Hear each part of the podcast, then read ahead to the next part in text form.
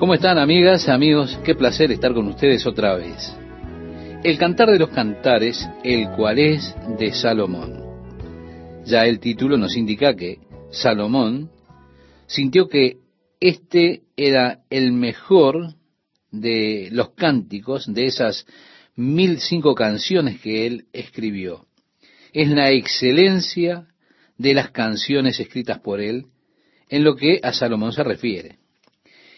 En el Eclesiastés tenemos como gran tema la vanidad de vanidades, pero estamos ahora con el cantar de los cantares. El Eclesiastés habla de la vanidad del vacío del mundo separado de Dios, el vacío del mundo en sus logros, cualquier logro que sea separado de Dios. Pero ahora él está hablando del cantar de los cantares, el cual es de Salomón todo el cantar de los cantares, estimado oyente, es una canción de amor.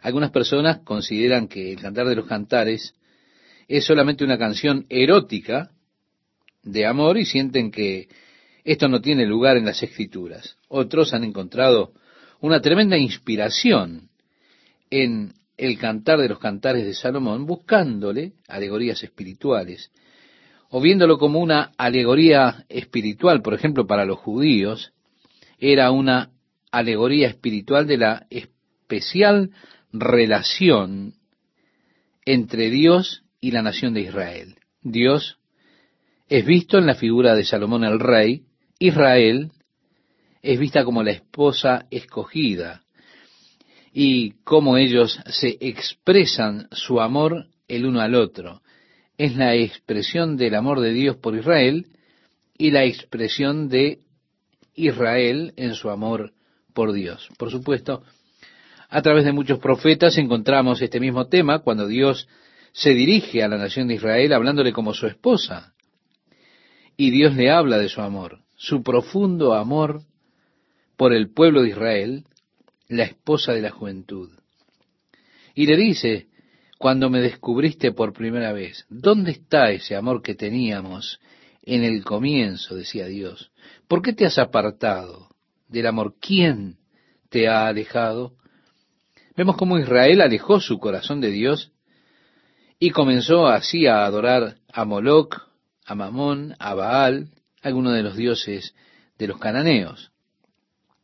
Dios habla contra eso porque lo abandonaron a él dejaron su primer amor, el verdadero amor, y se habían ido tras otros amantes que los habrían de dejar desolados. Así para los judíos, esto se convirtió en una hermosa figura espiritual de la relación de la nación de Israel, esa especial relación de esta nación con Dios. Para la iglesia, porque la iglesia muchas veces en el Nuevo Testamento es vista como la novia de Cristo, el cantar de los cantares se convierte en una imagen de la iglesia como la novia y su relación con el novio Jesucristo, el rey que viene, a quien tanto deseamos. Así que las alegorías espirituales son entonces, en este caso, aplicables a Cristo y su amor por la iglesia, y la respuesta de amor de la iglesia hacia él. John Gill, uno de los grandes predicadores puritanos, le predicó a su congregación 122 sermones del Cantar de los Cantares. Así que para aquellos que están buscando algún material para sermones, buscando alegorías espirituales, tienen muchísimo material allí. Él predicó 122 sermones de este libro. Bernard de Clairvaux predicó 62 sermones a su congregación solamente del capítulo 1. Así que vemos que el libro está lleno de simbolismos y posibles aplicaciones alegóricas. Ahora, yo no soy uno que realmente le guste entrar en aplicaciones alegóricas, místicas de las escrituras. A pesar de que yo veo aquí muchas hermosas alegorías. Y usted puede tomar el texto y puede espiritualizarlo. Pero este no ha sido mi método en el ministerio, tomar un texto y buscar espiritualizar el texto, porque diferentes personas pueden ver cosas diferentes en una alegoría. Incluso del cantar de los cantares de Salomón hay muchas interpretaciones. Ahora, la interpretación básica cantar de los cantares de Salomón es que esta es una joven sulamita de la cual Salomón se enamora profundamente, así como ella se enamora de él. Él se dirige a ella declarándole su amor, hablando de su belleza, y ella le responde a él.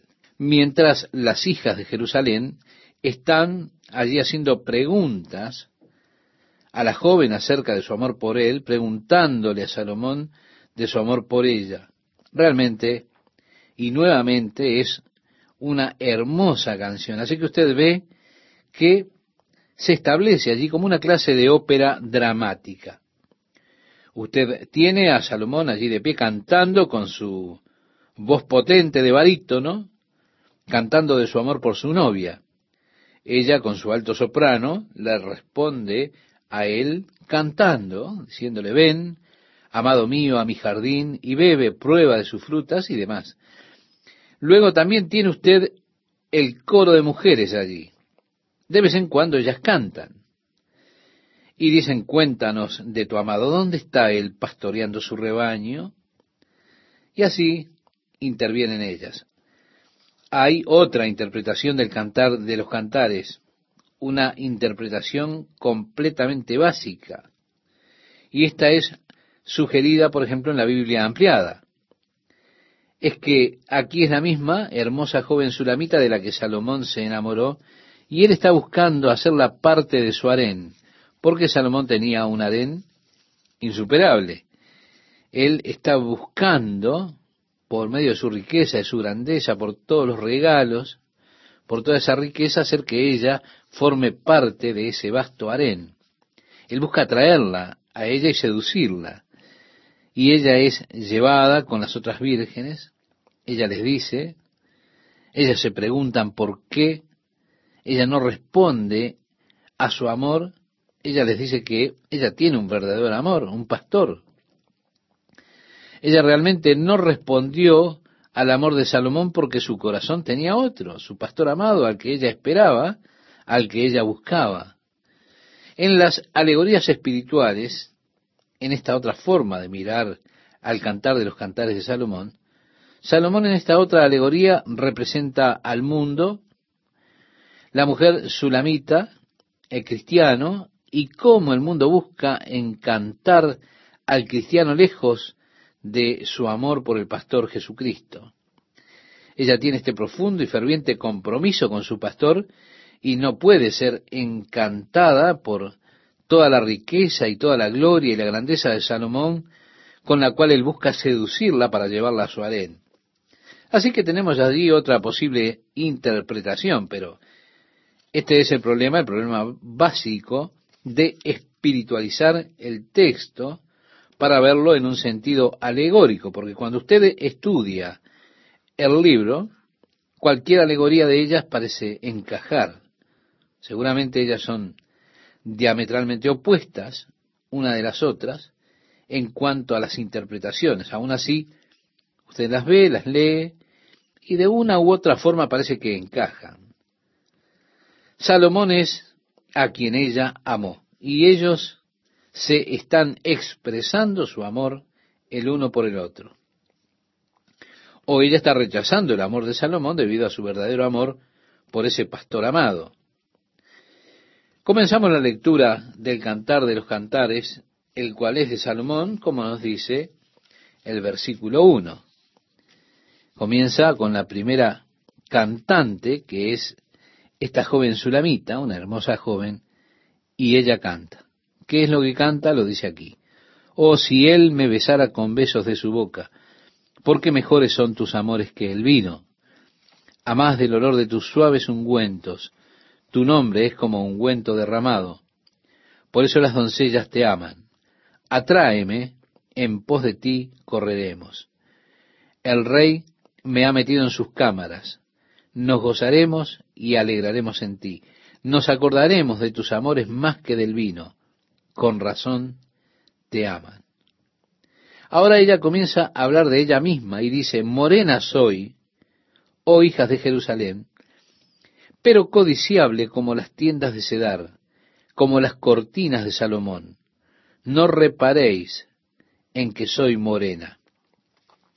Esto no significa que ella fuera etíope, sino que ella dice, porque el sol me miró. Podríamos decir que ella estaba bien bronceada por el sol. Los hijos de mi madre se airaron contra mí, me pusieron a guardar las viñas, y mi viña que era mía, no guardé. Ella está diciendo soy rubicunda o soy rubicunda y morena.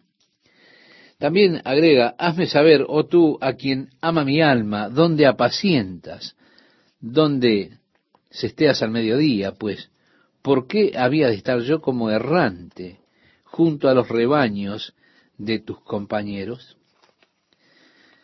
Tenemos su abierta declaración de haber sido llevada a las recámaras del rey.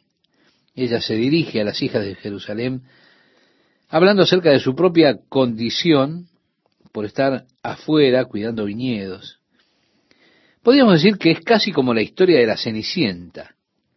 Las hermanas malvadas le hacían hacer todo el trabajo y ella no podía tener sus propios cosméticos y demás. Ahora tenemos al rey respondiéndole a ella.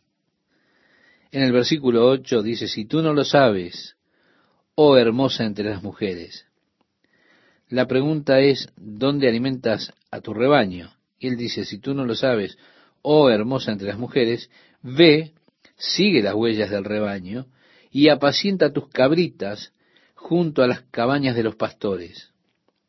A yegua de los carros de Faraón te he comparado, amiga mía. Hermosas son tus mejillas entre los pendientes, tu cuello entre los collares, zarcillos de oro te haremos. Ahora, estas son las hijas de Jerusalén, las vírgenes, el coro respondiendo allí, zarcillos de oro te haremos. Habla en plural. Tachonados de plata. La novia responde, mientras el rey estaba en su reclinatorio, Minardo dio su olor. Mi amado es para mí un manojito de mirra que reposa entre mis pechos racimo de flores de aleña en las viñas de Engadí, es para mí mi amado. El nardo o el ciprés tiene ese hermoso aroma que usted puede encontrarlo aún en las puertas que se hacen de esa madera. Y los árboles en flor allí en Engadí también tienen ese aroma hermoso. El versículo 15 expresa, he aquí que tú eres hermosa, amiga mía, he aquí eres bella, tus ojos son como palomas. Ella ahora le responde a él, he aquí que tú eres hermoso, amado mío, y dulce, nuestro lecho es de flores, las vigas de nuestra casa son de cedro y de ciprés los artesonados. Se da cuenta, estimado oyente, usted tiene la apertura de esta o de este drama de amor, el cantar de los cantares de Salomón. Yo soy la rosa de Sarón y el lirio de los valles. El novio responde, como el lirio entre los espinos, así es mi amiga entre las doncellas. La novia le contesta, como el manzano entre los árboles silvestres, así es mi amado entre los jóvenes. Bajo la sombra del deseado me senté y su fruto fue dulce a mi paladar. Me llevó a la casa del banquete y su bandera sobre mí fue amor. Sustentadme con pasas, confortadme con manzanas, porque estoy enferma de amor. Esto probablemente debería traducirse enferma con amor, porque tenemos una cosa un algo de enfermo en el amor humano. Nosotros pensamos que estamos enfermos de eso. Pero es realmente eh, un significado que no, no es el significado aquí. yo estoy enfermo debido a eso. Estoy enfermo y me gustaría decir que he sido golpeado duramente por un mal padecimiento o algo. Bien, aquí lo que dice estoy enfermo de amor. El amor es la causa de mi enfermedad. Estoy enfermo con amor.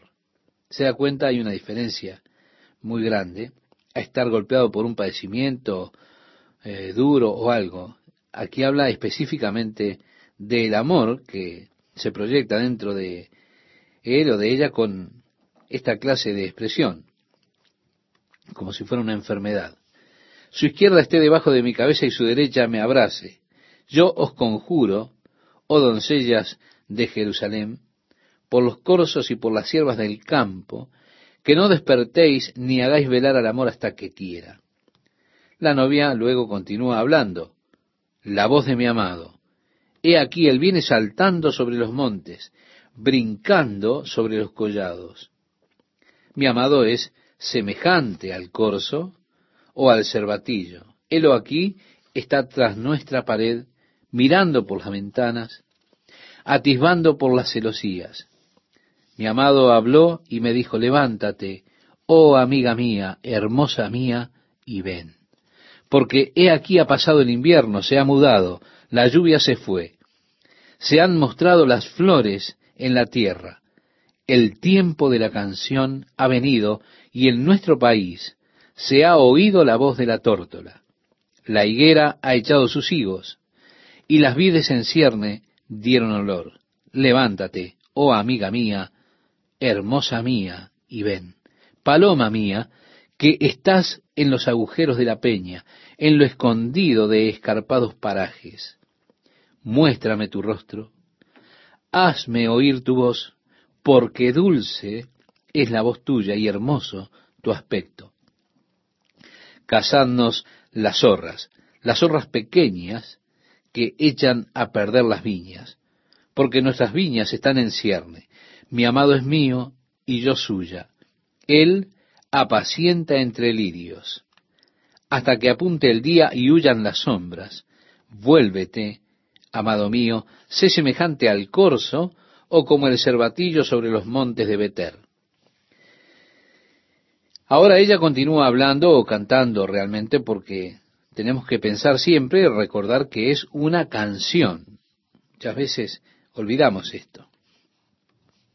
Por las noches busqué en mi lecho al que ama mi alma. Lo busqué y no lo hallé. Y dije, me levantaré ahora y rodearé por la ciudad por las calles y por las plazas buscaré al que ama mi alma. Lo busqué y no lo hallé.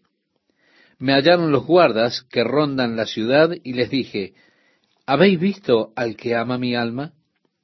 Apenas hube pasado de ellos un poco, hallé luego al que ama mi alma. Lo así y no lo dejé, hasta que lo metí en casa de mi madre y en las cámaras de la que me dio a luz.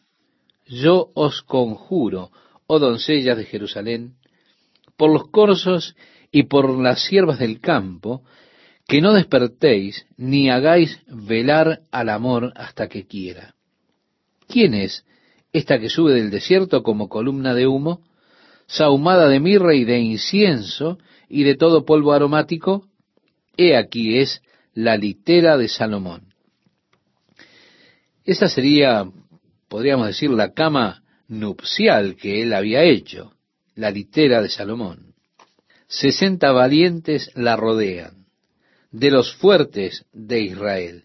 Todos ellos tienen espadas, diestros en la guerra, cada uno su espada sobre su muslo, por los temores de la noche. El rey Salomón se hizo una carroza de madera del Líbano, hizo sus columnas de plata, su respaldo de oro, su asiento de grana, su interior recamado de amor por las doncellas de Jerusalén. Salid, oh doncellas de Sión, y ved al rey Salomón con la corona con que le coronó su madre en el día de su desposorio y el día del gozo de su corazón. Así concluimos esta parte por el día de hoy. Continuaremos en el próximo programa. ¿Qué tal amigas, amigos, cómo están? Ahora vamos a ver al novio hablando a la novia. le dice, he aquí que tú eres hermosa amiga mía, he aquí que tú eres hermosa, tus ojos entre tus guedejas como de paloma, tus cabellos como manada de cabras que se recuestan en las laderas de Ganaad, tus dientes como manada de ovejas trasquiladas que suben del lavadero todas con crías gemelas, y no le falta ninguno, y ninguna entre ellas estéril. Estimado oyente, no sé si usted trataría de expresar su amor por su novia de esta forma. No sé cuán bien lo tomaría ella. Si usted le dice tus dientes son como manadas de ovejas trasquiladas que suben del lavadero, todas tus crías gemelas. Bueno, esto significa que sus dientes encajan, que están parejos y demás, pero no sé si usted se animaría a decirle eso a su novia. Continúa diciendo tus labios como hilo de grana y tu habla hermosa, tus mejillas como cachos de granada detrás de tu velo, tu cuello como la torre de David edificada para armería, mil escudos están colgados en ella, todos escudos de valientes, tus dos pechos como gemelos de gacela que se apacientan entre lirios. Hasta que apunte el día y huyan las sombras, me iré al monte de la mirra y al collado del incienso. Toda tú eres hermosa, amiga mía, y en ti no hay mancha.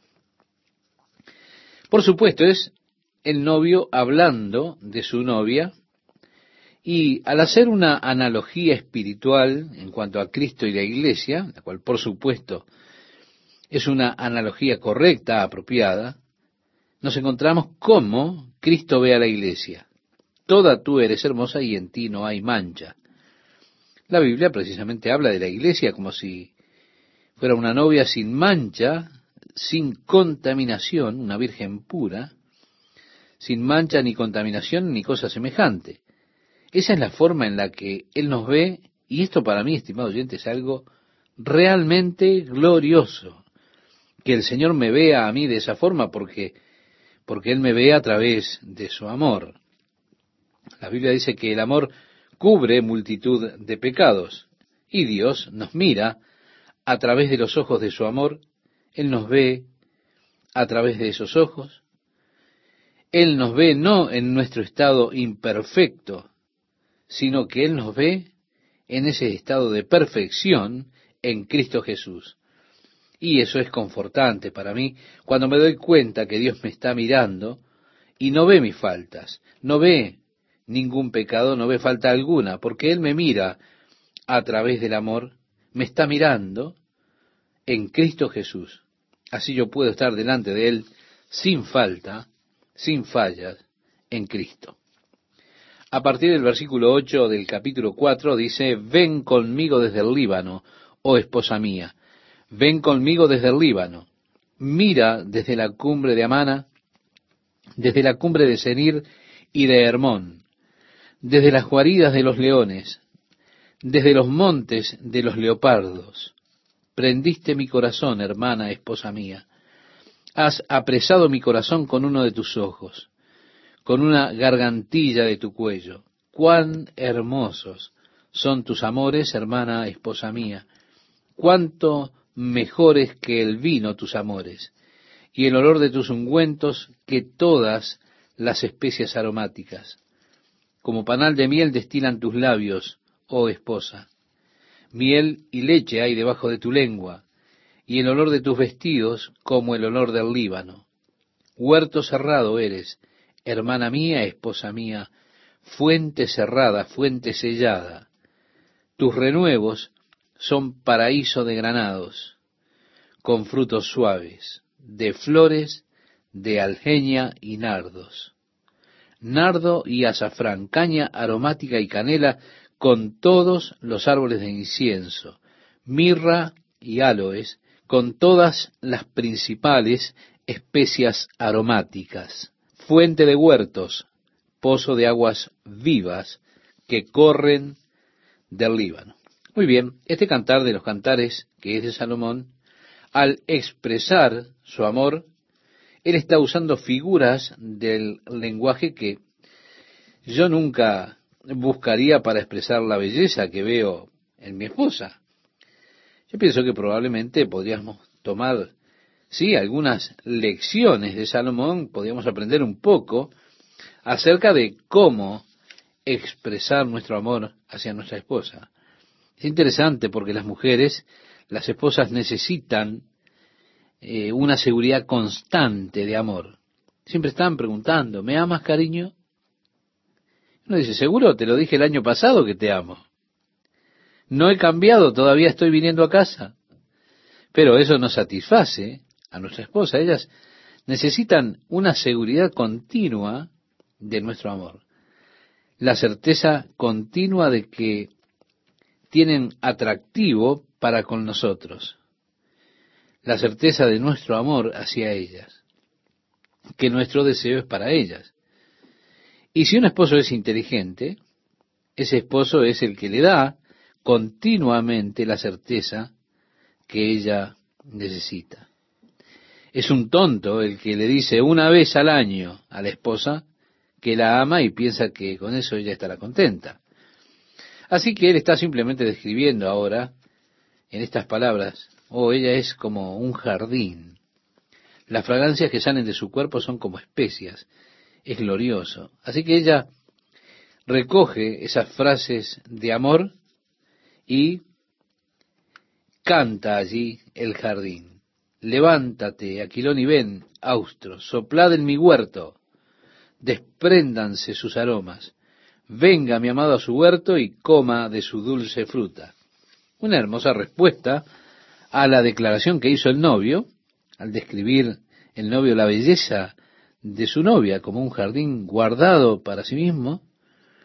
Y uno puede pensar, un jardín que se guarda para sí mismo tiene poco valor. Pero la obra de Dios en nuestra vida nunca, nunca simplemente es subjetiva. Los propósitos reales de Dios no son realmente cumplidos en nosotros hasta que empieza a fluir, a salir hacia afuera toda esa belleza, todo ese aroma levántate viento del norte, ven del sur. Los que ven las alegorías espirituales aquí están viendo al espíritu con las palabras, viento y espíritu, que en el griego son las mismas. En hebreo la palabra aliento y espíritu son la misma, pero en griego neuma es la palabra que se utiliza para espíritu, aire o viento, y eso indica que por medio del Espíritu puede venir ese fluir de la belleza de la obra de Cristo a nuestras vidas y en nuestras vidas, y que eso puede alcanzar a otros, es decir, para que otros puedan beneficiarse de la obra que Dios está haciendo en mí. Este es siempre el propósito de Dios, es objetivo. Primero es subjetivo. Él quiere obrar en usted, pero luego Él quiere ese trabajo que ha sido cumplido en su vida, que fluya y sea de beneficio para otros. Despréndanse sus aromas. Venga mi amado a su huerto y coma de su dulce fruta. La invitación de Cristo a la iglesia de que Él pueda venir en medio nuestro y pueda tomar esa fruta placentera de lo que es su jardín, cuando nosotros llevamos frutos para él, como Jesús decía en el Evangelio de Juan capítulo 15. En el capítulo 5 del Cantar de los Cantares, versículo 1, leemos, Yo vine a mi huerto, oh hermana esposa mía, he recogido mi mirra y mis aromas, he comido mi panal y mi miel, mi vino y mi leche he bebido. Comed, amigos, bebed en abundancia, amados. Ahora la novia responde, yo dormía, pero mi corazón velaba. Es la voz de mi amado que llama. Ábreme, hermana mía, amiga mía, paloma mía, perfecta mía, porque mi cabeza está llena de rocío, mis cabellos de las gotas de la noche. Me he desnudado de mi ropa, ¿cómo me he de vestir? He lavado mis pies, ¿cómo los he de ensuciar? Mi amado metió su mano por la ventanilla, y mi corazón se conmovió dentro de mí. Yo me levanté para abrir a mi amado, y mis manos gotearon mirra, y mis dedos mirra que corría sobre la manecilla del cerrojo. Abrí yo a mi amado, pero mi amado se había ido. Había ya pasado, y tras su hablar salió mi alma. Lo busqué y no lo hallé. Lo llamé y no me respondió. Me hallaron los guardas que rondan la ciudad.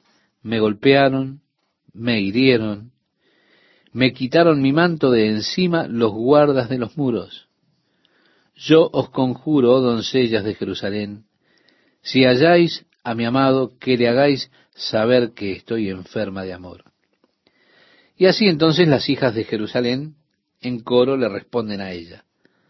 ¿Qué es tu amado más que otro amado, o la más hermosa de todas las mujeres?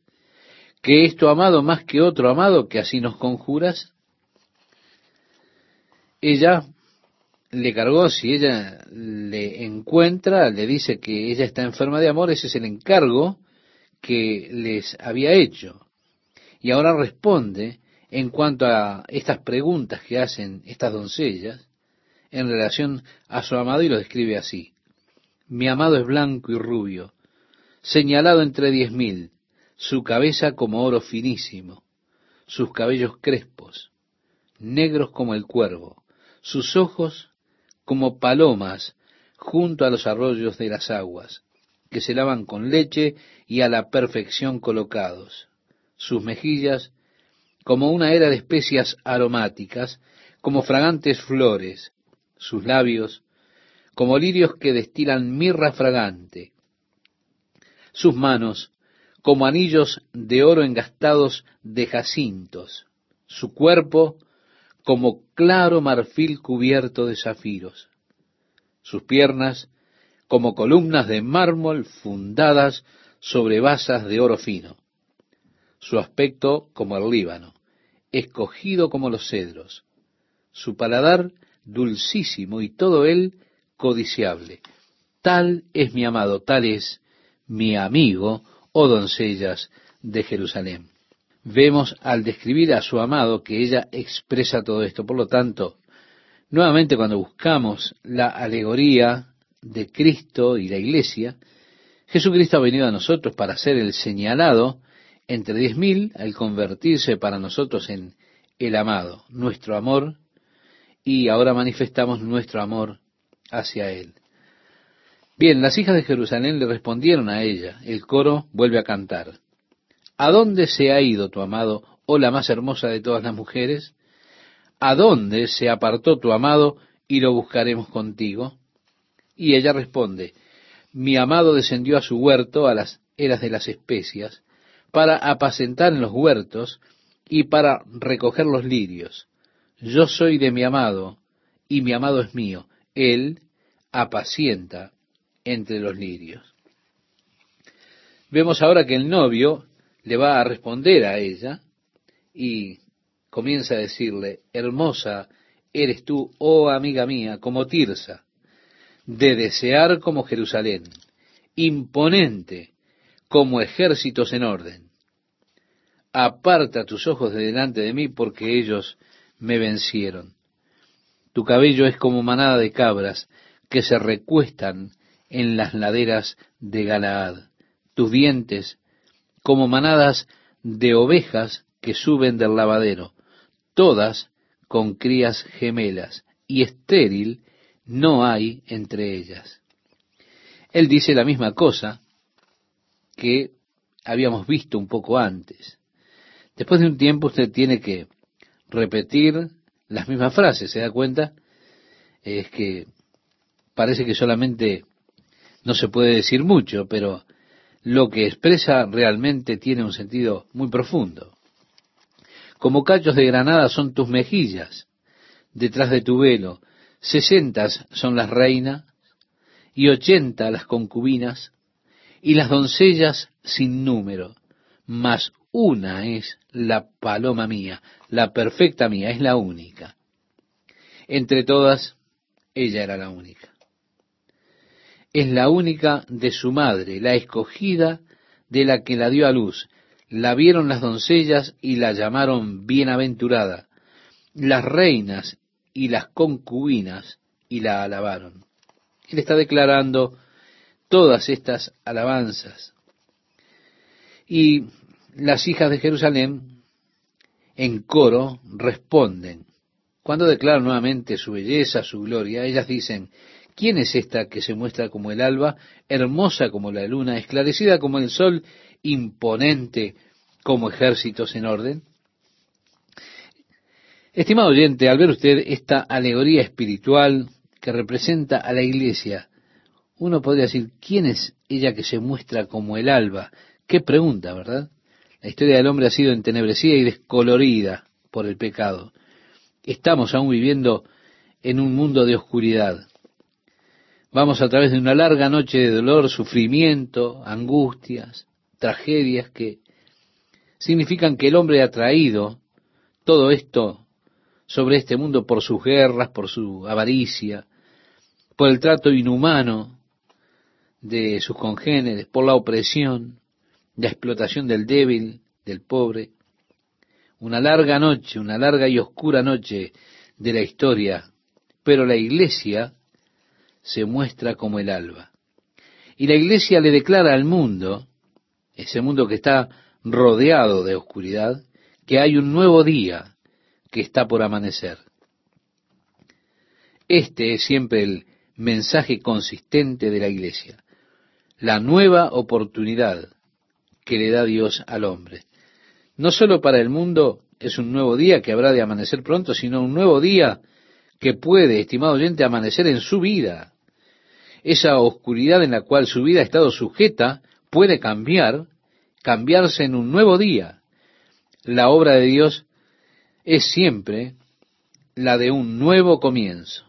Decía el apóstol Pablo, las cosas viejas pasaron y así lo expresaba a la iglesia en Corinto en su segunda carta, capítulo 5, 17. Él decía, de modo que si alguno está en Cristo, nueva criatura es, las cosas viejas pasaron, he aquí todas son hechas nuevas. Y todo esto es de Dios. Se muestra así como la mañana, siempre el alba, el anticipo de un nuevo día que viene amaneciendo para el hombre. Luego dice hermosa como la luna. La luz de la luna es una luz reflejada. La luz del sol es reflejada por la luna. Esto es así. Y así la luz de la iglesia es una luz reflejada, es la luz de Jesucristo, aquel que dijo, yo soy la luz del mundo. El que me sigue no andará en tinieblas, sino que tendrá la luz de la vida. Esto lo puede leer usted después, estimado oyente, en el Evangelio de Juan capítulo 8, verso 12. Juan, testificando de Jesucristo, dijo, Él es la verdadera luz que alumbra a cada hombre que está en el mundo. Pero el hombre apagó la luz, lo colgó a Jesucristo de la cruz, lo pusieron en una tumba, la rodearon allí, esta piedra que pusieron sobre el sepulcro, rodeó ese lugar. Y en lo que al mundo respecta, parecería que habían extinguido la luz al poner a Jesucristo en el sepulcro. Pero al tercer día Él resucitó de entre los muertos. Y hoy vive. Y como la luz de la luna le declara a usted que el sol está aún brillando, aunque usted no lo puede ver, pero al ver a la luna, ve el reflejo del sol, de la luz del sol. Usted sabe cuando ve la luna que el sol aún está brillando porque la luz de la luna no es propia, es del sol. Así que el mundo que no puede ver a Jesucristo, sabe que Él vive, que está vivo hoy, cuando ve la gloria de Cristo reflejada en nuestras vidas.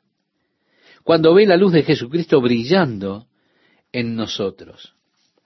Él dijo, vosotros sois la luz del mundo. Una ciudad asentada sobre un monte no se puede esconder ni se enciende una luz y se pone debajo de un almud, sino sobre el candelero y alumbra a todos los que están en casa. La luna era la lumbrera menor para que gobernara sobre la noche, para regir en la oscuridad, así la dispuso Dios según el relato del Génesis. Por lo tanto, en la oscuridad de la historia del hombre, Dios tiene una luz, una luz hermosa como la luna. es su propia luz, su testimonio, que se refleja en la iglesia. Sí, mientras reflejamos la luz y la gloria de Jesucristo a este mundo oscuro que está alrededor de nosotros. Para reflejar apropiadamente la luz de Jesucristo debemos evidentemente vivir por encima del mundo, es decir, una vida diferente, apartada del mundo. Porque si vivimos en el mundo y tomamos parte de las cosas mundanales, si vivimos como el mundo vive, entonces no estamos reflejando luz al mundo. Tenemos que vivir apartados del mundo, en un estándar más alto que los bajos estándares de los hombres que no tienen a Cristo que nos rodean. Siempre hay presiones.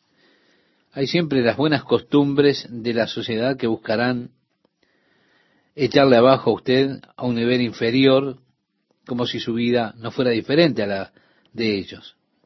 Siempre hay una racionalización de, bueno, todos hacen lo mismo, para animarle y para sacarle a un nivel de experiencia en una vida en el plano más bajo, pero nosotros podemos vivir una vida en el plano superior. Si usted vive una vida en el plano inferior, como el mundo vive, usted no reflejará la gloria de Jesús. Es solamente cuando vivimos por encima de esos estándares que tiene el mundo que se puede ver la luz de Cristo reflejada en nosotros. La escogida de la que la dio a luz. La vieron las doncellas y la llamaron bienaventurada. Las reinas y las concubinas la alabaron. Es un gusto para mí saludarles, amigas y amigos, compartir estos momentos con la palabra de Dios para hoy, invitarle a que siga con nosotros en este apasionante estudio versículo a versículo. En este pasaje que hemos leído, Él está declarando todas estas alabanzas a su amada y las hijas de Jerusalén, como un coro, responde cuando Él está declarando de la belleza y la gloria de ella. Este coro dice, ¿quién es esta que se muestra como el alba, hermosa como la luna, establecida como el sol, imponente como ejércitos en orden? Sí, esclarecida como el sol, imponente como ejércitos en orden. Cuando usted ve esto en una alegoría espiritual, como representando a la iglesia, la iglesia declara al mundo, un mundo que está envuelto en la oscuridad del pecado, le declara que hay un nuevo día por amanecer. Siempre es el mensaje constante de la iglesia, la nueva oportunidad que Dios le da al hombre. No solo para el mundo amanecerá muy pronto un nuevo día, sino que un nuevo día puede amanecer en su vida, estimado oyente. Esa oscuridad en la cual su vida ha estado sujeta puede cambiar por un nuevo día. La obra de Dios siempre es la obra de un nuevo comienzo, permitiéndole a usted comenzar todo de nuevo. Como mencionábamos en el programa anterior, el apóstol Pablo escribiéndole a los Corintios les decía, porque si alguno está en Cristo, nueva criatura es, las cosas viejas pasaron, he aquí todas son hechas nuevas. Mirando hacia adelante como la mañana. Es siempre la anticipación de un nuevo día que amanecerá para el hombre. Expresaba también hermosa como la luna. Bien, la luz de la luna sabemos que es una luz reflejada. La luna refleja la luz del sol. De la misma manera, la iglesia refleja a Jesucristo. Es la luz de Jesucristo que refleja la iglesia. Jesucristo le decía a sus discípulos, yo soy la luz del mundo, el que me sigue no andará en tinieblas, sino que tendrá la luz de la vida. Inclusive cuando la luz de la luna le declara a usted que el sol aún está brillando, es cuando usted la ve brillar allí, es como un anuncio. Usted no puede ver el sol, pero sabe que el sol está, que sigue estando en su lugar, porque la luna está reflejando la luz del sol. No obstante, reitero, usted no puede ver el sol, Así que el mundo que no puede ver a Jesucristo sabe que Jesucristo vive cuando ellos ven la gloria de Cristo reflejada en nuestras vidas. La luz de Jesucristo brillando a través de la iglesia. Dios puso a la luna como una lumbrera menor para gobernar en la noche, para regir en la oscuridad. De esa manera, en la historia del hombre, la oscuridad que vive la historia del hombre, Dios tiene una luz. Una luz hermosa como la luna. Es la luz de Dios, reflejada en el testimonio nuestro, que precisamente muestra esa fulgente luz, esa gloria inmensa de Jesucristo. Le muestran toda esa belleza de Cristo a un mundo que vive en oscuridad a nuestro alrededor. De esa forma podemos reflejar, reitero, apropiadamente la luz de Jesucristo cuando vivimos por encima de los estándares del mundo, es decir, vivimos una vida diferente a la que vive el mundo. De esa forma el mundo verá la luz de Cristo en nosotros. La iglesia, nosotros debemos ser puros como Él es puro, santos como Él es santo. Decía Jesucristo, sed santos, porque yo soy santo. A través del apóstol Pedro, en la primera carta, capítulo 1, verso 16, usted puede leer esto. Jesús decía en el Sermón del Monte, en Mateo, el Evangelio de Mateo, capítulo 5, verso 48, sed pues vosotros perfectos, como vuestro Padre que está en los cielos es perfecto. Cristo es nuestro patrón de rectitud, lo cual inmediatamente nos eliminaría a todos nosotros, porque nosotros, ¿quién puede decir de nosotros que es puro como Cristo? ¿Quién puede decir que es santo como Cristo? Ninguno de nosotros es perfecto como Dios. Cristo es nuestro modelo de rectitud, pero es una rectitud que yo no puedo lograr por obras, por leyes, por reglamentos, pues si por la ley fuese la justicia, entonces por demás murió Cristo, decía el apóstol Pablo, escribiéndole a los Gálatas en el capítulo 2 de su carta, al versículo 21.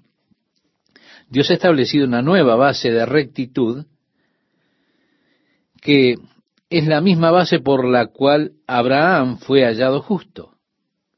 Abraham le creyó a Dios y el hecho de creer le fue contado a él por justicia, cuatrocientos años antes de que llegara la ley de Moisés para el pueblo de Israel. La ley nunca pretendió hacer a un hombre justo lo único que hacía era mostrarle al hombre que era un pecador, le mostraba su culpa, de manera que nosotros pudiésemos ser llevados a una justicia que está totalmente separada de nosotros. La justicia que es de Dios y que la adquirimos a través de nuestra fe en Jesucristo.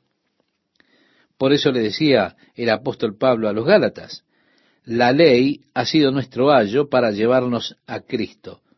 Es decir, para hacernos dar cuenta que nosotros no podemos hacerlo por nosotros mismos.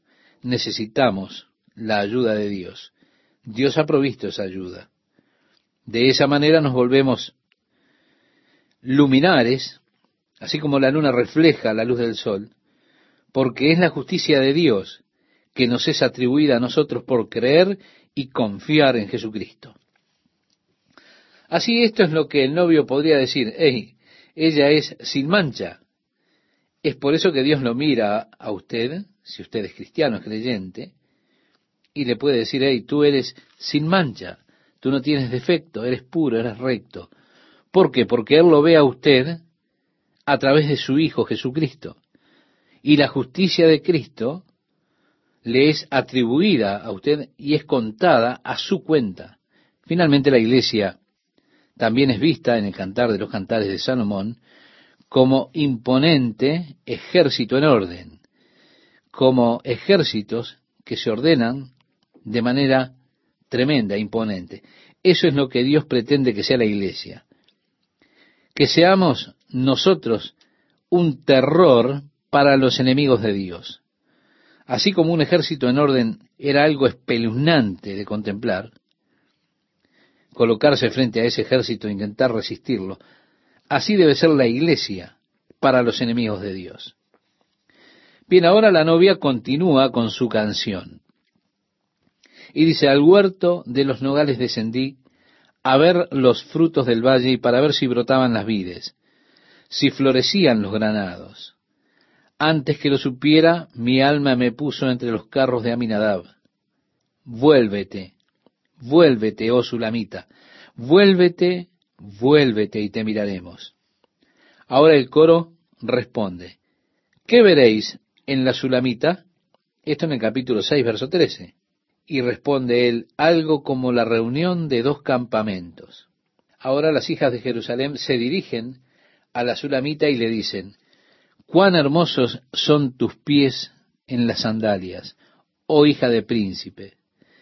Los contornos de tus muslos son como joyas, obra de mano de excelente maestro. Tu ombligo como una taza redonda que no le falta bebida. Tu vientre como montón de trigo, cercado de lirios. Bueno, pienso yo que esto sería halagador para ellos, porque en este tiempo no sé si lo sería.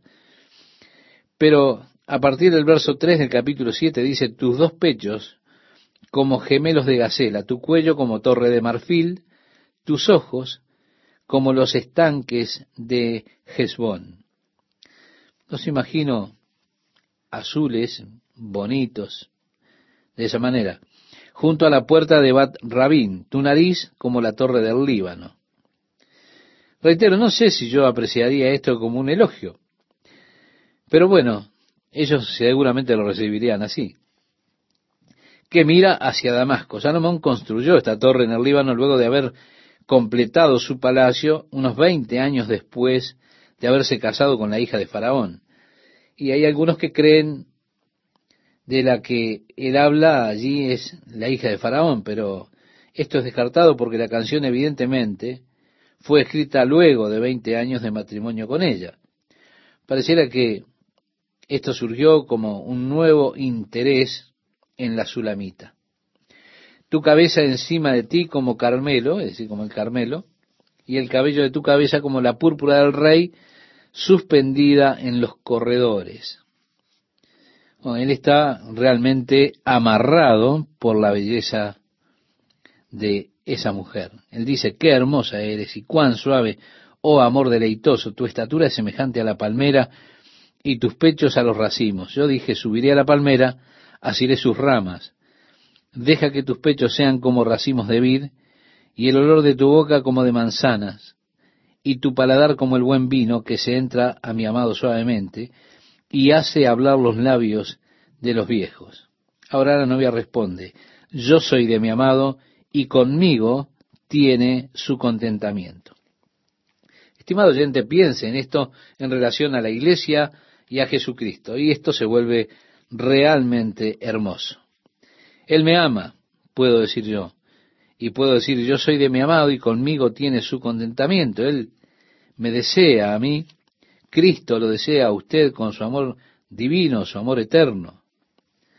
La respuesta de ella era, ven, oh amado mío, salgamos al campo, moremos en las aldeas, levantémonos de mañana a las viñas, veamos si brotan las vides, si están en cierne, si han florecido los granados. Allí te daré mis amores. Las mandrágoras han dado olor y a nuestras puertas hay toda suerte de dulces frutas, nuevas y añejas que para ti, oh amado mío, he guardado. Hemos leído desde el versículo 11 al 13. Luego la novia continúa con su canción, ella continúa cantando, oh, si tú fueras como un hermano mío que mamó los pechos de mi madre, entonces hallándote fuera te besaría y no me menospreciarían. Yo te llevaría, te metería en casa de mi madre, tú me enseñarías, y yo te haría beber vino adobado del mosto de mis granadas, su izquierda esté debajo de mi cabeza, y su derecha me abrace. Os conjuro, oh doncellas de Jerusalén, que no despertéis, ni hagáis velar al amor hasta que quiera. Nuevamente ahora el que habla es el novio, y hace una pregunta. ¿Quién es esta que sube del desierto recostada sobre su amado? debajo de un manzano te desperté. Allí tuvo tu madre dolores, allí tuvo dolores la que te dio a luz. Ponme como un sello sobre tu corazón, como una marca sobre tu brazo, porque fuerte es como la muerte el amor, duro como el Seol los celos. Sus brasas, brasas de fuego fuerte llama, las muchas aguas no podrán apagar el amor. Está hablando, por supuesto, de forma muy pintoresca, una declaración muy poderosa en cuanto a lo fuerte de ese amor, como brasas de fuego, la llama más fuerte, y las muchas aguas no podrán apagar el amor, ni lo ahogarán los ríos. Si diese el hombre todos los bienes de su casa por este amor, de cierto, lo menospreciarán. Es decir, en otras palabras, esta clase de amor no se puede comprar. Los hombres siempre están intentando comprar amor. Y hay cierta clase de amor, entre comillas, que puede comprarse, pero no el verdadero amor. No esta clase de amor. Este es el amor verdadero de Cristo por nosotros y usted no lo puede comprar. Un esfuerzo por comprarlo, lo que haría solamente es degradarlo a usted. Es absolutamente despreciable que las personas intenten comprar con dinero el amor de Dios. Si usted espera poder comprar de alguna forma su caminar con Dios, por favor, solicite un reembolso al irse. Es despreciable pensar que usted pueda comprar su camino con el Señor, que usted pueda comprar su amor. El amor de Dios fluye libremente para nosotros. No se puede comprar esa clase de amor. Usted no puede apagar esa clase de amor. El amor de Dios por nosotros no se termina jamás. Siempre está fluyendo, fluyendo permanentemente, eternamente para nosotros. Está en nosotros, sí, recibirlo o rechazarlo, aceptarlo o no. Aquí la novia responde, tenemos una pequeña hermana que no tiene pechos. ¿Qué haremos a nuestra hermana cuando de ella se hablare? El novio responde, si ella es muro, edificaremos sobre él un palacio de plata. Es decir, nosotros la vamos a mm, desplegar a ella, la vamos a mostrar y vamos a hacer una obra con ella grandiosa. Si fuere puerta, la guarneceremos con tablas de cedro. Es decir, la vamos a cuidar, la vamos a acercar. Y luego la novia habla y contesta, yo soy muro y mis pechos como torres, desde que fui en sus ojos como la que haya paz. Salomón tuvo una viña en Baal Jamón, la cual entregó a sus guardas, cada uno de los cuales debía traer mil monedas de plata por su fruto. En otras palabras, él arrendó esos viñedos por mil piezas de plata. Mi viña, que es mía, continúa diciendo ella, está delante de mí. Las mil serán tuyas, oh Salomón, y doscientas para los que guardan su fruto. Oh tú que habitas en los huertos, los compañeros escuchan tu voz. Házmela oír, apresúrate, amado mío, y sé semejante al corzo o al cervatillo sobre las montañas de los aromas. Es decir, le está expresando, apresúrate, amado mío. Esto nos lleva al final del libro de Apocalipsis, cuando Jesús le dice a Juan, ciertamente vengo en breve. ¿Y qué es lo que responde Juan? Juan responde, amén, sí, ven, Señor Jesús.